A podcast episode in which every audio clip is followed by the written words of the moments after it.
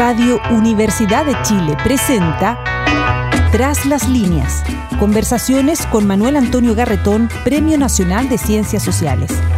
Un programa del Departamento de Sociología y Magíster en Ciencias Sociales de la Universidad de Chile.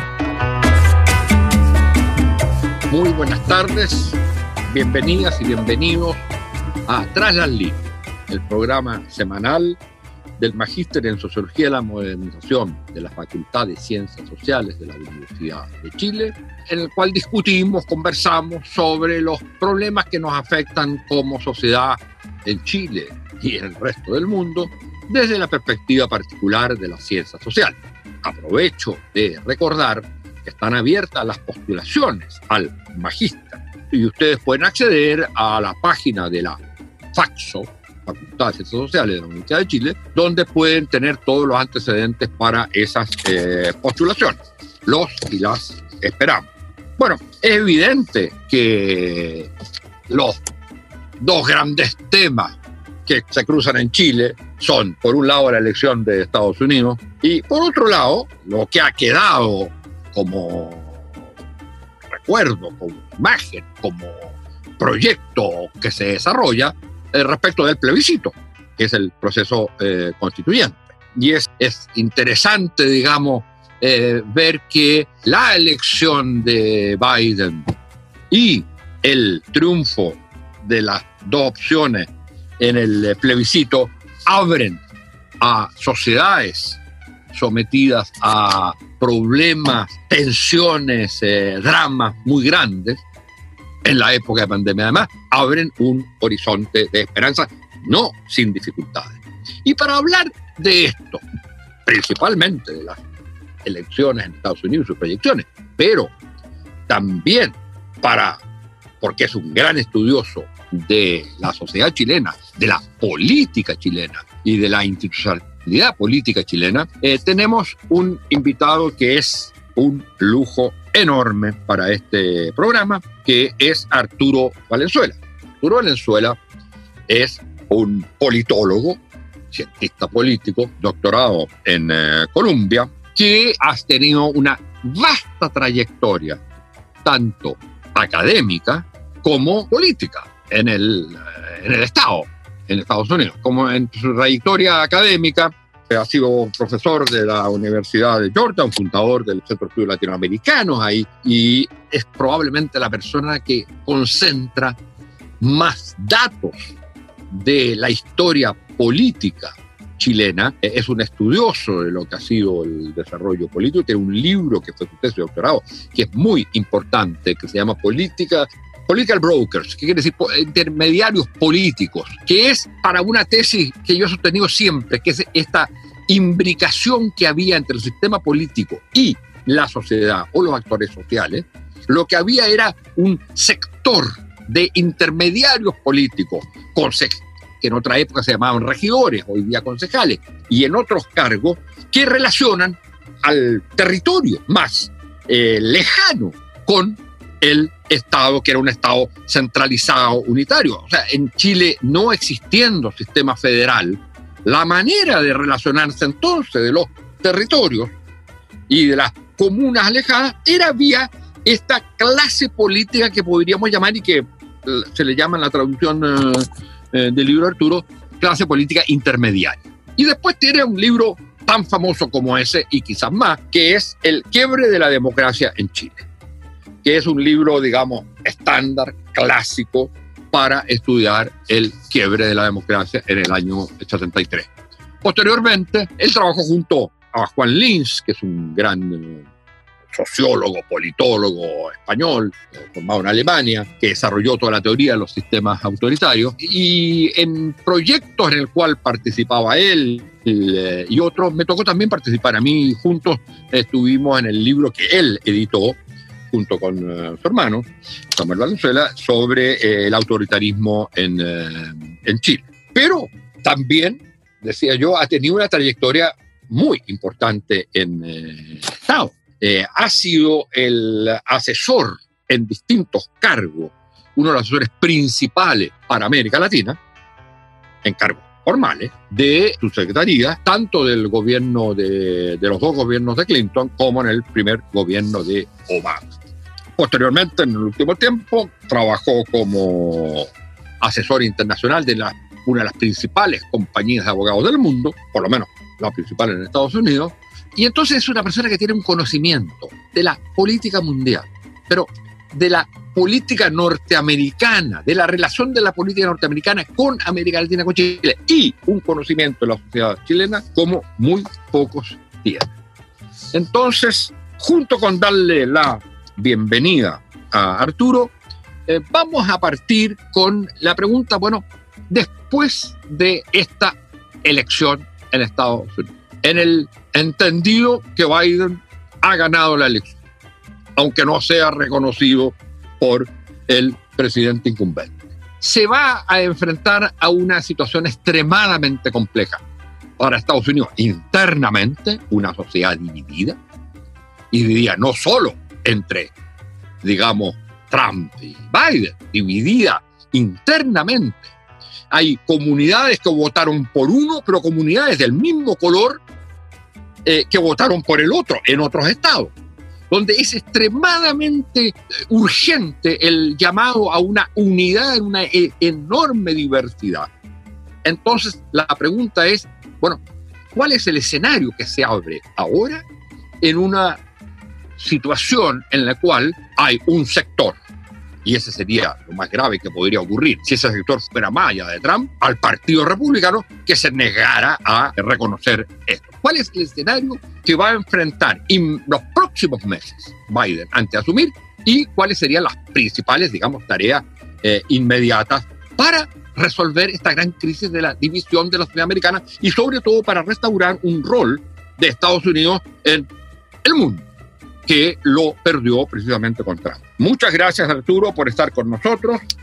Un gran saludo a la distancia y felicitaciones porque el triunfo de Biden es también el eh, triunfo tuyo. Bueno, muchísimas gracias Manuel Antonio. Este, me da un enorme placer poder retomar nuestras conversaciones que vienen del, del tiempo del catete, como dicen por allá, y efectivamente hemos visto muchos cambios en el mundo. Y francamente, mira cómo se equivocó, ¿no cierto?, Fukuyama, que al decir de que cuando se, se termine la Guerra Fría, con eso efectivamente vamos a tener el progreso, digamos, de gobiernos más bien liberales, democráticos, etcétera, etcétera, etcétera, cuando lo que pasó fue que la Guerra Fría hasta cierto punto congeló al mundo. Y cuando se acaba la Guerra Fría, se abre una caja de Pandoras y esa caja de Pandora es una caja horrible, y las Pandoras son también horribles en todas partes del mundo, donde a lo mejor lo más importante y significativo es que muchas identidades subnacionales vuelven a ser nuevamente importantes en todas partes del mundo, con la excepción de las Américas, curiosamente. Pero esta identidad, digamos, lo que llaman este, los eh, italianos irredenta, irredenta, ¿te fijas? ¿Y eso qué, qué, qué ha pasado en, en, muchas partes del mundo? Estas subidentidades quieren ser estados-naciones. Entonces, y las divisiones son religiosas o las divisiones son regionales, culturales, son económicas, etcétera, etcétera. Y eso nos ha entregado un siglo XXI mucho más difícil de lo que habíamos pensado, a pesar de los enormes logros también de la humanidad en temas tecnológicos, etcétera, etcétera, que han pasado a ser también una espada de doble filo, ¿no es cierto? Porque por otro lado también han permitido eh, mucha de, esta, de lo que estamos conversando.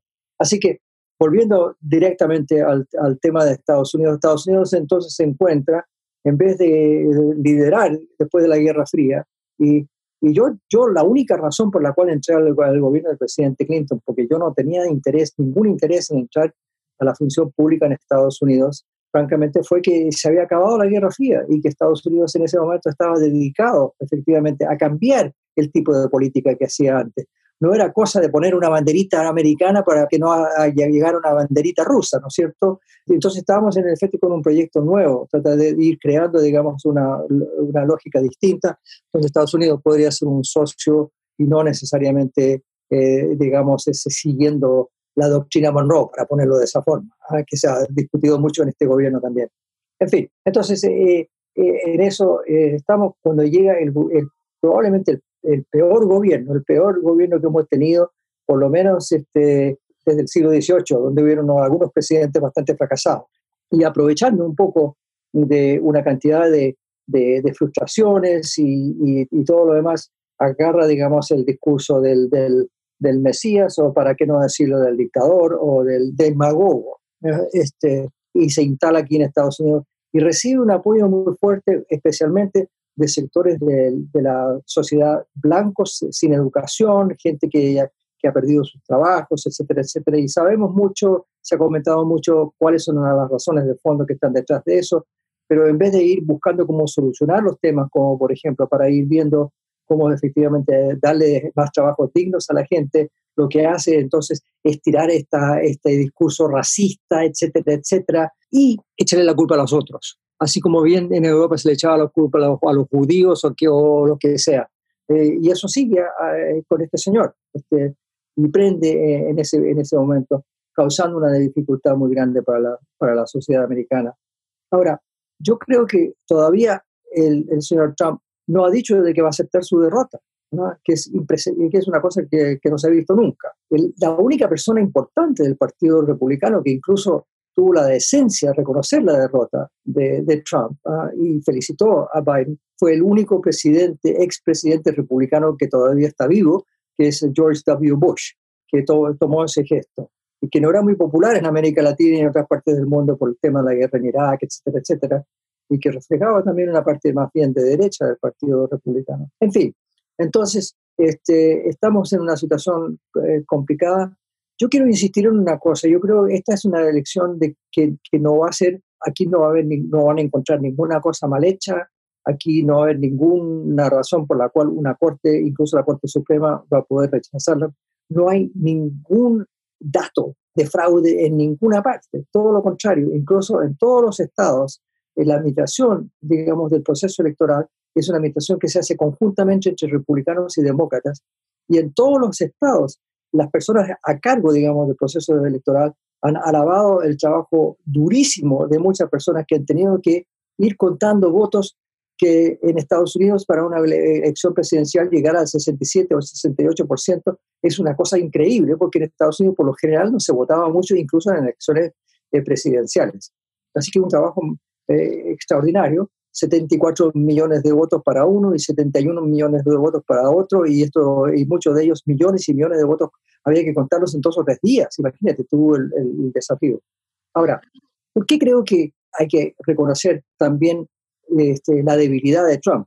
Mira, por lo general los presidentes se reeligen en Estados Unidos. Si uno se pone el, el sombrero del historiador, ¿ah? la gran mayoría de los presidentes que llegan en el primer periodo se pueden reelegir solamente una sola vez y se han podido reelegir en Estados Unidos. Eh, bueno, este, Roosevelt, ¿te acuerdas? Se reeligió cuatro veces, pero eh, se cambió después la constitución justamente para que eso no ocurriera.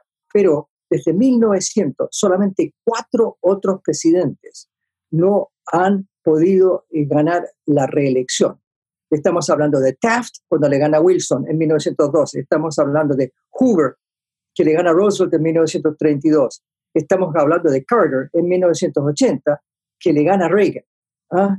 Y estamos hablando de Bush padre, un primer Bush, que le gana a Clinton en 1992, Reagan en 1980 y ahora Trump el quinto. Irónicamente, con la excepción de Carter, todos los presidentes que fueron derrotados en su segundo periodo fueron derrotados por demócratas, por una de esas cosas eh, interesantes de la historia. Arturo, dime una cosa, yo creo que lo más probable es que no vaya a reconocer Trump. Pongámoslo en ese escenario. No reconoce, él no reconoce. ¿Qué efecto tiene eso? ¿Tiene algún efecto fuera eh, del efecto emocional de exacerbar una situación. Pero legalmente no se necesita que el presidente incumbente reconozca. Exactamente, no, no tiene nada que ver. Incluso si todavía está en la Casa Blanca, lo van a tener que sacar este, con el servicio secreto, este, a lo mejor con, con esposa, no sé. Si el tipo ya perdió, los estados son los que deciden efectivamente si ganó o no un candidato X y los estados ahora al confirmar oficialmente es eso, entonces, y ya está confirmado oficialmente en los estados necesarios para tener los 272, 270 votos y tiene más y estamos esperando todavía lo que pueda pasar en Arizona, lo que puede pasar en Nevada y lo que puede pasar insólitamente también en Georgia, que es un estado muy este, conservador eh, históricamente, aunque muchos de los estados del sur, y este es parte del problema que tenemos, también tienen poblaciones afroamericanas muy fuertes, muy grandes. Este, entonces, y es por eso que todavía sigue está toda esta tensión y, la búsqueda de tratar de, quitarle el voto, la posibilidad de sufragar a mucha gente en este país. pero eh, eh, a lo que voy con toda esta cosa de los presidentes que no pudieron reelegirse es que, Trump en ese sentido es un presidente fracasado. Y la movilización espectacular que ocurrió en esta eh, elección fue mayormente de, sectores que ya están enormemente frustrados. Se combinan dos cosas, eh, bueno, Antonio, se combina hasta cierto punto, podríamos decir, el Me Too Movement, ¿ah? de una cantidad de mujeres que ahora salieron a votar en, gran forma, como también con el Black Lives Matter Movement, te que también este, motivaron a mucha gente. Hillary perdió porque las encuestas le hicieron un muy mal favor a ella, porque decían de que iba a ganar en Wisconsin, Michigan y Pennsylvania. Así que mucha gente que no puede votar un martes. Uno de, los, uno de los cambios importantes en Estados Unidos debiera ser que se votara un domingo, por favor, o que se hiciera un feriado para votar. La gente que tiene que trabajar el martes y tiene que llegar a votar también no podía hacerlo. Entonces, por eso que perdió Hillary solamente por 79 mil votos, 79 mil votos en esos estados. Ahora, abrumadoramente ha ganado Biden justamente en esos estados. Y podría explicar por qué perdió No solamente porque la gente se confió, sino que los afroamericanos, por ejemplo, no estaban tan entusiasmados con ella que con, con, Obama, que votaron mucho con, ellos. Y después, probablemente, también hay que decir las cosas como son. Muchos de los sindicalistas, que siempre fueron demócratas, este, no estaban necesariamente preparados en el 2016 de a lo mejor votar por una mujer. Así que hay un factor misógeno también que hay que poner en la mesa, ¿te fijas? y eso sigue existiendo. Sigue existiendo, pero ahora hay también una, una vicepresidenta, vicepresidenta de los Estados Unidos, que es una mujer. Primera vez en la historia y, que tiene eh, la característica de ser inmigrante en los Estados Unidos, sus dos padres inmigraron a los Estados Unidos y ella es una combinación obviamente de afroamericana como asiática. Entonces, Kamala hasta cierto punto representa lo que es la nueva nación que ha llevado a la furia de tanta gente. Y por eso que este, eh, no hay que tener, no hay que desesperarse, porque los jóvenes tampoco están en esto. Los jóvenes no están en esto. Los jóvenes incluso este, son bastante progresistas en este país. Ah, entonces, este, es un país cambiante, progresista, lo demostró eh, Obama cuando fue elegido dos veces. Y si quieres te puedo hacer un, otro pequeño comentario. ¿De dónde salió todo esto? ¿Cómo llegamos a esto? ¿Cómo llegamos a este nivel de polarización? ¿Mm? Es muy sencillo. Lo que pasó fue, que aquí hay que echarle la culpa a un señor que también tuvo que dejar la presidencia, a ver, en, vergüenza, ¿Mm? que fue Nixon. ¿Qué fue lo que hizo Nixon? Porque el Partido Demócrata aventajaba desde la época de Roosevelt de 3 a 2 al Partido Republicano.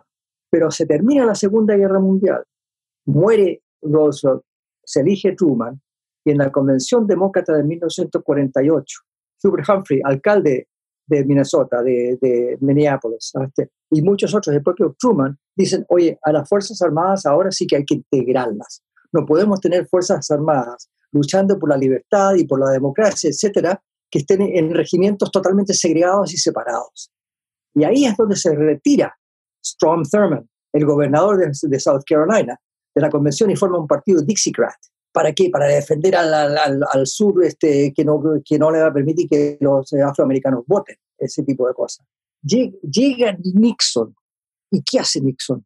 Acuérdate que la gran, eh, la gran decisión de la Corte Suprema fue Brown versus Topeka Board of Education. Porque en Brown, Topeka Board of Education, es donde el gobierno federal dice, la Corte Suprema dice de que no pueden haber eh, una educación segregada, que uno tiene que efectivamente integrar la educación en todos los estados.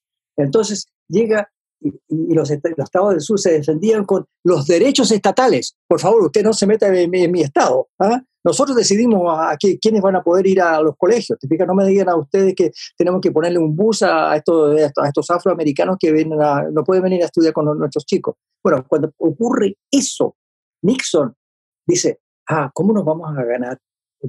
¿Cómo vamos a superar al Partido Demócrata? ¿Cómo vamos a, Entonces él dice, una estrategia del sur.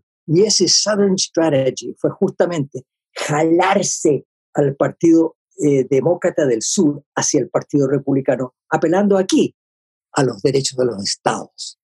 O sea, diciendo a los estados, ya el gobierno federal no se va a meter en las cosas, cosas suyas, véngase al Partido Republicano y ahí van a tener un partido que le va a asegurar que ustedes puedan hacer lo que quieran en sus estados, al margen de lo que haya dicho la, la Corte Suprema. Entonces, ahí se empieza a hundir el Partido Republicano, porque el Partido Republicano, al Partido Republicano entran todos estos, digámoslos como son, racistas, qué sé yo, del, del sur, ¿ah? muchos senadores y todo lo demás pasan entonces al Partido republicano. Y eso se, se cimienta más, más adelante en el gobierno de Reagan.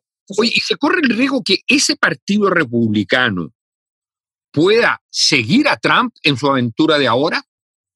Mira, la gran ironía para mí es que yo escribí mi tesis de pregrado en la universidad en el año 64 sobre la ley de derechos civiles. Me tocó estar en la, eh, escribir eso de hecho, yo participé en la marcha en Washington, estuve muy involucrado en todo el tema de, los derechos eh, civiles en Estados Unidos. Viajé al sur, que si iba a ir a Selma incluso, este, pero por razones que no tengo tiempo para explicar, no llegué a Selma, pero estuve muy involucrado en eso. ¿Y sabes quién era mi héroe cuando escribí mi tesis de pregrado?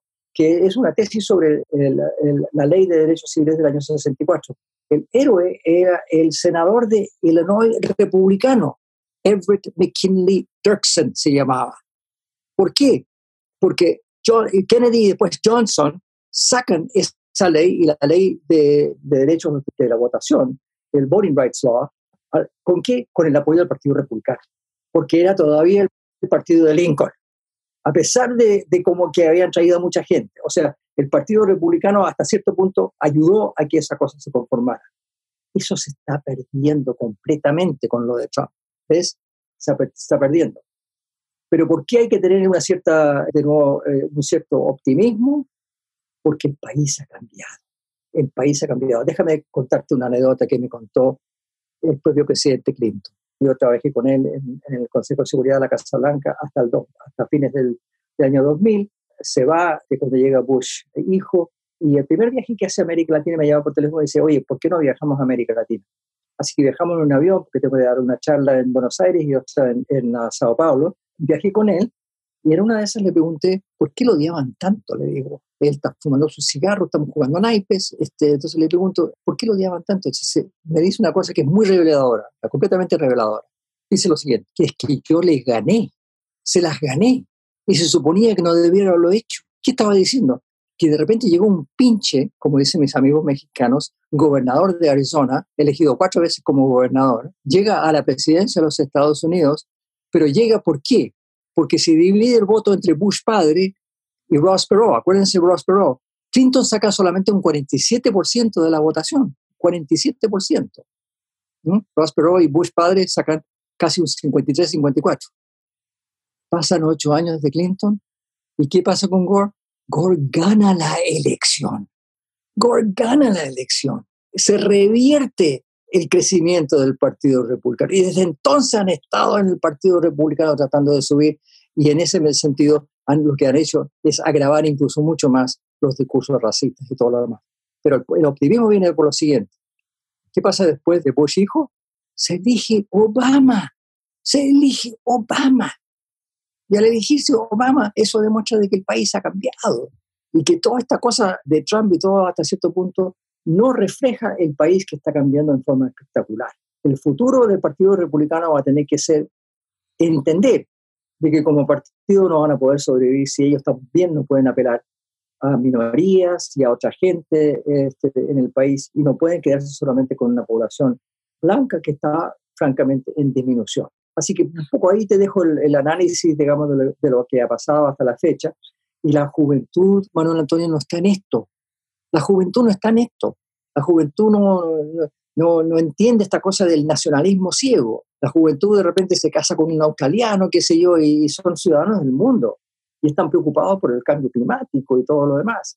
Arturo, pero suponiendo que las cosas se desarrollen en la vena más bien optimista tuya con las razones que has dado, que tiene que ver con que el país de alguna manera ha cambiado y que no hay, independientemente del voto que haya habido esta vez, casi un 50%, casi la mitad, por eh, Trump, no es el país que es enteramente racista, eh, xenófobo, machista, etcétera, como Trump, y que por lo tanto algo va a tener que pasar en el Partido Republicano que no lo siga, digamos. El, gran riesgo, te digo, y algunos analistas aquí lo, lo han hecho ver, es que Trump transforme al Partido Republicano en su aventura personal en lo que hizo Hitler en Alemania. Es decir, que lo fascistice. Supongamos que eso no es así. ¿Cuáles son las dos o tres grandes cuestiones que tú dirías que va a tener que enfrentar Biden desde ahora y en el momento que asuma? Déjame aclarar un poco por qué hasta cierto punto Trump se pudo apoderar del Partido Republicano, teniendo a lo mejor un apoyo solamente de un 30% de la base dura. Es por el sistema de primarias en Estados Unidos. Así que tanto hay una cantidad de diputados así, más bien del, ala, digamos, moderada del Partido Republicano, incluso algunos progresistas, ah, que de repente perdieron sus escaños. Y eso, por ejemplo, en una persona que yo respetaba muchísimo, que me apoyó mucho cuando yo, cuando yo tuve que comparecer frente al Senado como subsecretario y, y cuando me tuvo que ratificar el Senado también, que fue el senador Lugar, justamente del estado de Indiana. Él pierde en una primaria, porque en las primarias si en Estados Unidos no participa más de un 50% en una elección presidencial, en las primarias participa mucho menos la gente. Entonces, con ese control que tenía de esa base dura, lo que peligraban estos los, eh, miembros de la Cámara de Diputados como del Senado era efectivamente lo que les podría pasar en una primaria. Y en ese sentido los tenía agarrados. Ahora, los senadores elegidos ahora, este, republicanos, van a estar seis años. Van a estar seis años. No tienen una primaria por un tiempo. En la Cámara, desgraciadamente, se reelige cada dos años. Así que ahí entonces todavía puede seguir así. Y curiosamente, el hijo de Trump estuvo mandando tweets este, descalificando a una cantidad de, dirigentes republicanos, pero fuertísimos, diciéndole, oye, ¿por qué no se pone las pilas usted? Este, ¿Y por qué no denuncia el fraude? Etcétera, etcétera. pero con nombre y apellido a senadores y todo lo demás. Con la lógica de que, bueno, de repente Trump se va a quedar con el partido duro y que puede, puede seguir siendo una amenaza muy fuerte para el año 2024, eh, cuando se tiene que reelegir este, el presidente eh, Biden. Y el problema con esa hipótesis es que durará el presidente Trump a cargo del Partido Republicano hasta esa fecha. Yo creo que no. Yo creo que francamente no. Porque hay mucha gente que esta vez votó por, por, Trump, eh, habiendo preferido a lo mejor a Biden, pero no queriendo, por ejemplo, correr el riesgo, porque si tú te metías a los medios que manejaban este, el Partido Republicano, el gran argumento era, ah, no, con, con, Biden, a pesar de que él es muy moderado, se viene la izquierda, se viene el socialismo, o sea, metieron, le metieron el cuco a toda esta cuestión por. Biden no está en eso. Biden está buscando cómo tratar de consensuar. Entonces, en ese marco, digamos, ya no va a tener Trump, digamos, esa posibilidad de seguir manejando la base dura. Y termino con esta reflexión. Yo estoy convencido este, por lo que uno ha leído, por lo que uno entiende y por uno lo que lo ve, lo que está todavía muy en juego. Es cierto que a Trump lo pueden llevar a juicio por haber, por ejemplo, sacado a los inspectores generales de, de los ministerios, que fue una cosa, una aberración, ¿te fijas? Pero lo hizo. Pero sí, donde peligra todavía Trump en lo personal, es todo el famoso tema de los impuestos. Y a la larga, lo que se ve encima es que ¿por qué tiene tantos problemas? ¿Por qué debe tanto dinero? ¿Y por qué estaba tan metido con los rusos? Porque aquí hay un señor que es, él y sus empresas y las empresas de su yerno eran empresas que estaban lavando dinero. Así que de repente este señor, al ya no ser presidente, por eso es que está, se está aferrando desesperadamente a la, a la situación, eh, a lo mejor va a estar en la cárcel. Y lo digo, pero con seriedad. No sabemos todavía cómo resultar eso. Pero si, se me ocurre a mí de que ya se están empezando a desbordar muchos republicanos. Así que no creo que ese, ese panorama de que Trump siga con esta cuestión eh, vaya a perdurar, especialmente en un país con tanto cambio demográfico como estamos viendo. Bueno, desgraciadamente se nos acabó el tiempo y hemos tenido una visión, especialmente yo creo que una de las cosas más interesantes de, de, lo que has planteado es que eh, has mostrado que no hay una especie de monolitismo brutal que eh, va a ser el problema principal para Biden, que de alguna manera esto que está haciendo Trump se va a ir deshaciendo y lo que queda como tarea entonces es cómo va a enfrentar de aquí para adelante Biden la tarea de reunir a Estados Unidos y replantear la política de Estados Unidos y reconciliarse con el mundo. Pero eso lo tendremos que dejar para otra ocasión. Muchas gracias Arturo por esta visita a nuestro programa.